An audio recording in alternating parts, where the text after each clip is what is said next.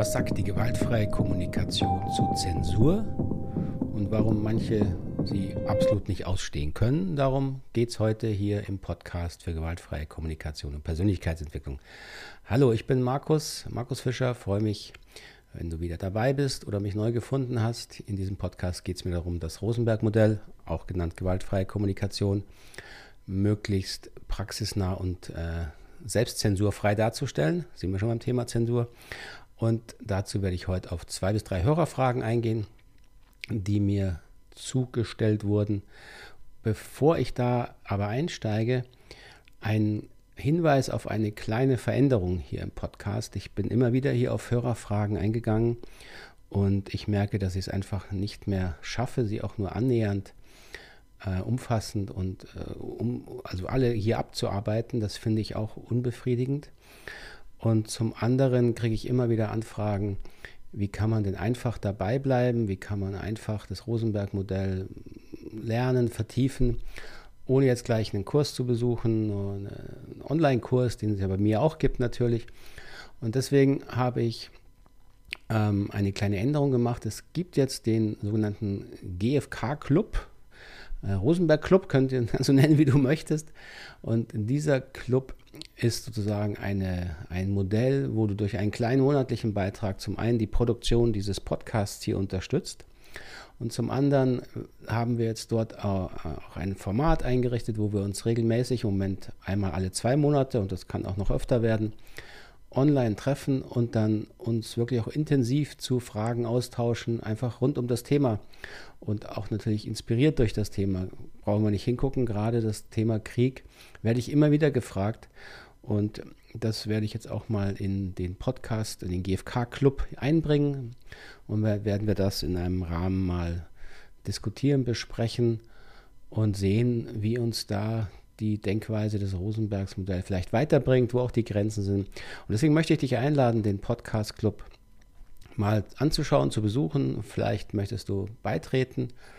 Ich denke, das ist eine schöne Sache, sowohl für dich, wenn du dranbleiben willst, und für mich ist es eine Unterstützung hier für diesen Podcast. Ich verlinke dir den Podcast Club natürlich unterhalb hier ähm, im, im äh, Podcast oder auch im Video.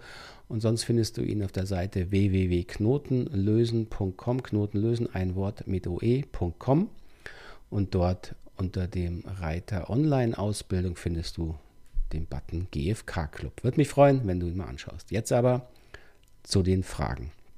Mein Namensvetter Markus hat mir auf YouTube einen Kommentar hinterlassen und er schreibt hier, und ich zitiere ihn mal, die Frage ist, wie die gewaltfreie Kommunikation zur Verwendung von in Anführungszeichen bösen Wörtern, Schimpfwörtern steht und ob es dieses neue Konzept des Bannens von Wörtern, in Anführungszeichen Political Correctness, da überhaupt gibt. Also, und das steht dann unter der weiteren Überschrift, wie die gewaltfreie Kommunikation zum Thema Zensur steht. Ähm, grundsätzlich finde ich es interessant, dass wohl irgendwie vermittelt wird, dass die gewaltfreie Kommunikation so ähm, eine Standardaussage, Meinung zu bestimmten Themen hätte.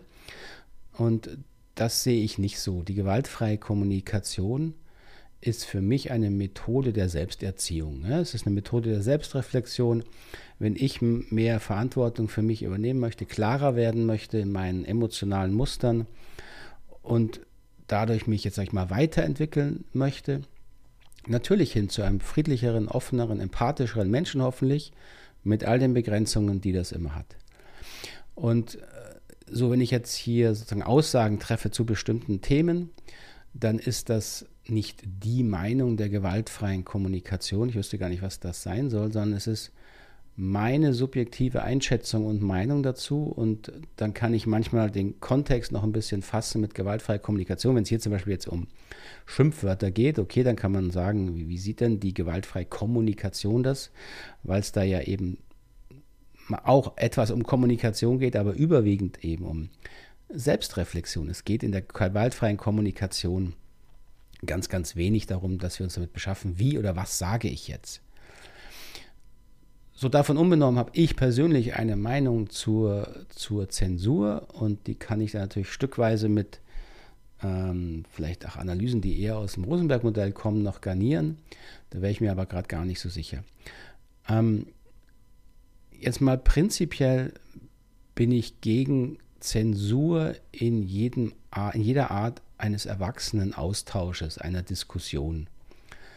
Ähm, grundsätzlich finde ich, dass wir, wenn wir diskutieren, wenn wir uns zu kontroversen Themen austauschen, wünsche ich mir einen Rahmen, in dem jeder sagen kann, was er denkt und jede, ohne Angst haben zu müssen, dass das sofort zu einer Art von oder der Gefahr von Ausschluss besteht, weil man vielleicht zu emotional ist, weil man bestimmte Begriffe verwendet, die andere nicht gern hören und, und, und. Warum ist das so wichtig? Ähm, weil ich glaube, dass, dass die Grundlage unseres modernen, demokratischen, freiheitlichen, auch humanistischen Zusammenlebens, ist. In einer Demokratie zu leben bedeutet, dass wir gemeinsam um Lösungen ringen. Jeder in seinem kleinen Umfeld, manche in größeren Kontexten, aber es geht auch immer um Gespräche und eben nicht um die Durchsetzung von bestimmten Sichtweisen oder Meinungen durch schiere Macht und schiere vielleicht sogar Gewalt. Natürlich spielt Macht immer eine Rolle, brauchen wir uns nichts vormachen, aber der Austausch, der Diskurs, die, das offene Gespräch ist für mich eine zentrale Grundlage und dafür brauchen wir die Freiheit, dass wir offen denken dürfen, ohne Angst zu haben, ausgeschlossen zu werden. So, das mal das, das Grundsätzliche dazu. Und natürlich gibt es verschiedene Ebenen in dem Thema Zensur. Wenn ich jetzt ähm, mich selbst überprüfe oder auch wenn ich das in Beratungssituationen sehe, ähm, wir haben alle innere Selbstzensur natürlich gelernt. Und die ist auch notwendig. Warum? Weil wir eben in persönlichen Gesprächen bestimmte Dinge nicht aussprechen, weil wir selber merken, das ist jetzt wirklich nicht sinnvoll, das auszusprechen. Wenn ich aufgeregt bin, wenn ich wütend bin, fallen mir wahrscheinlich unbewusst eine Menge Schimpfwörter über den anderen ein. Will ich die aussprechen? Nö. Habe ich gelernt, die dann wegzustecken? Habe ich das in der Kindheit gelernt, weil man sich eben so benimmt und anders nicht? Ja. Ist das innere Selbstzensur ein Stück weit? Das ist, ich würde es vielleicht Selbstkorrektur nennen weil ich will diese Worte auch nicht verwenden in diesem Kontext. In anderen Kontexten traue ich mich vielleicht, sie auszusprechen, weil ich mich da sicher genug fühle. Also wir haben alle eine innere Art von Selbstkorrektiv gelernt und die müssen wir auch lernen, sonst gibt es kein vernünftiges, normales Zusammenleben. Ja, wir müssen gewisse Höflichkeitsthemen und Floskeln lernen ähm, wenn wir glauben, jeder könnte jederzeit alle spontanen Impulse, und dazu gehören Gedanken, Gefühle, alles Mögliche, unzensiert ausdrücken, in jedem Moment, das ist das komplette Chaos. Das widerspricht sich nicht zu meiner Aussage, dass ein erwachsener, konstruktiver Diskurs und Diskussion freies Denken braucht.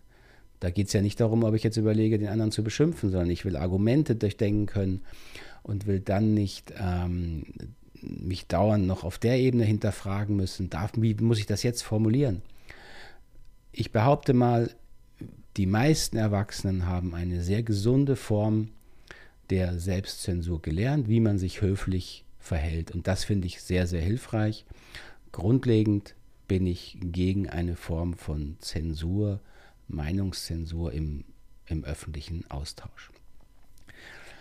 Auf einer anderen, jetzt mal mehr Rosenberg-Modell theoretischen Ebene will ich noch hinzufügen, dass es keine Schimpfwörter gibt. Es gibt natürlich äh, Wörter, die in bestimmten Kontexten nicht äh, gern gehört werden oder sogar schnell zu äh, persönlichen Verletzungen führen, einfach weil wir das so ähm, kulturell gewohnt sind. Und dann ist es sinnvoll, diese Wörter vermutlich dann nicht zu verwenden. Aber es gibt keine per se bösen Wörter. Gibt es einfach nicht. Ähm, schon, das merkst du schon daran, dass wenn du das gleiche böse Wort in einem anderen Kontext verwendest, also nimm, stell dir vor, jemand beschimpft dich mit einem bestimmten Wort, da kannst du jetzt einsetzen, was für dich ein schlimmes Schimpfwort ist. Und jetzt stell dir vor, das gleiche schlimme Schimpfwort sagt in der gleichen Energie ein fünfjähriges Mädchen zu dir. Bist du dann gleichermaßen verletzt wie vorher, wenn es von einem Erwachsenen ausgesprochen wurde? Sehr wahrscheinlich nicht. Daran merkst du, dass es nicht an den Worten liegt, nicht mal unbedingt an den Emotionen, die damit verbunden sind, also auch Wut, sondern es liegt daran, wie du den Kontext interpretierst. Und da kommt natürlich dann das Rosenberg-Modell rein. Ich oder du bist jederzeit komplett selber dafür verantwortlich, wie du Dinge innerlich interpretierst. So, das ist die Seite der Selbstverantwortung.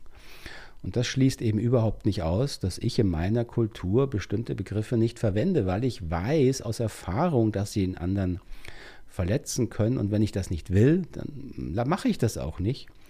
Wenn ich jemand verletzen will, dann ist manchmal die Wortwahl hilfreich. Äh, meistens braucht man aber dafür nicht unbedingt Worte, das wissen wir auch alle. Verletzen können wir mit allen möglichen Worten. Das zum Markus-Frage, also Grüße an meinen Namenskollegen. Ich hoffe, das hat ein Stück weit äh, in der Richtung die Frage beantwortet. Eine zweite Frage, auf die ich noch eingehen möchte, ist die von Frederik. Und das war das Thema, dass manche Menschen GFK überhaupt nicht ausstehen können. Ich zitiere ihn hier mal. Er schreibt hier, ähm, er kriegt manchmal die Rückmeldung, und jetzt Anführungszeichen, ich mag diese GFK nicht. Mir ist ja lieber, wenn die Leute einfach ehrlich sagen, was sie wollen und was sie denken, anstatt liebe Worte zu benutzen, liebe Worte zu benutzen, also nette Worte, und nach außen hin ruhig zu sein. Dabei merke ich doch, dass sie mir innerlich an die Gurgel wollen. Ähm, ja, kann ich gut nachvollziehen. Die Art von GFK würde ich auch nicht wollen. so, ähm, also das ist halt das große Missverständnis, das hat Frederik auch äh, angesprochen im anderen Kommentar, dass gewaltfreie Kommunikation wieder damit verbunden wird, dass man immer ruhig ist, dass man immer nett ist, dass man nie wirklich sagen darf, was man denkt, auch mit den entsprechenden Emotionen verbunden. Und das ist schlicht falsch. Es ist schlicht falsch. Gewaltfreie Kommunikation bedeutet in der Essenz, dass ich mich verantwortlich zeige für das, was ich sage, tue, denke, fühle, selbst wenn ich in dem Moment gar nicht bewusst habe, was ich da fühle. Ja, das ist, widerspricht nicht, dass ich trotzdem die, die Verantwortung übernehmen muss. Und das natürlich ähm, eine Art der Kommunikation, wo eine Doppelbotschaft rüberkommt. Ja, also ich bin nach außen hin freundlich, das ist wieder die gesunde Selbstzensur teilweise, aber mein Gegenüber merkt, dass ich eigentlich brodle und wütend bin. Und wenn ich das dann nicht schaffe, als Erwachsener vernünftig zu artikulieren, äh, dann ist das einfach unreif, dann hat man nicht gelernt, damit sinnvoll umzugehen. Ist mir das schon passiert? Ne, natürlich. Ich bin auch hin und wieder unreif.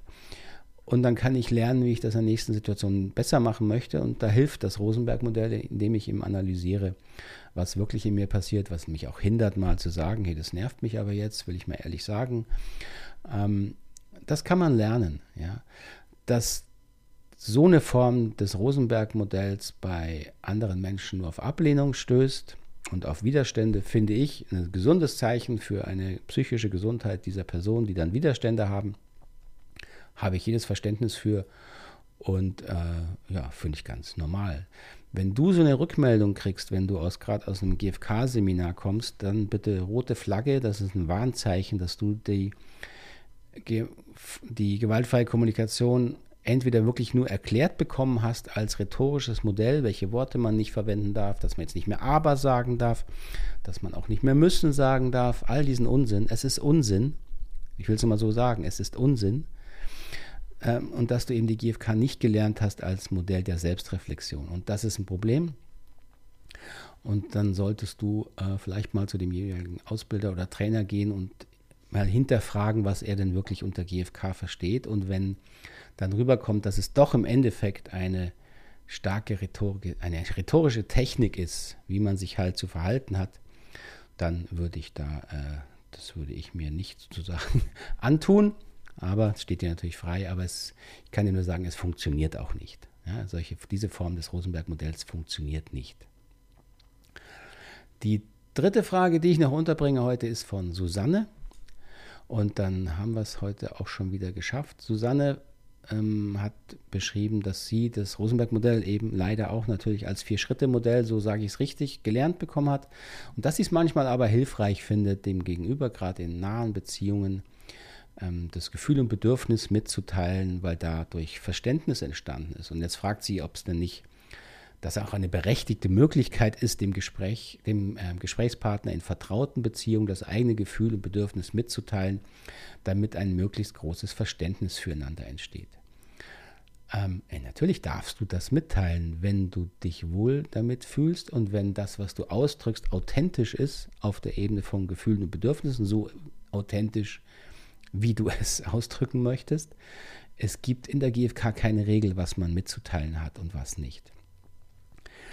Meine große Skepsis in diesem Bereich ist eben, dass wenn wir anfangen, uns schon so zu, zu, zu sortieren, bewusst, rational, oh, sage ich jetzt ein Gefühl, sage ich ein Bedürfnis, ähm, das per se führt schon zu so einer Doppelbotschaft, ja, dieses zu starke Selbstreflektieren im Gespräch, das ist nicht mehr im Fluss, das ist nicht authentisch und das hat dann oft auch nicht die Wirkung, die du beschrieben hast. Aber wenn du, liebe Susanne, für dich das so erlebt hast, so kein Problem, wo ist das Problem? Wenn das für dich stimmig war, ähm, dann hat das mehr Nähe und Verständnis geschaffen. Und es ist natürlich in nahen Beziehungen so, dass wir gerade, gerade dort wollen wir ja diese Ebene, wie geht es dem anderen wirklich?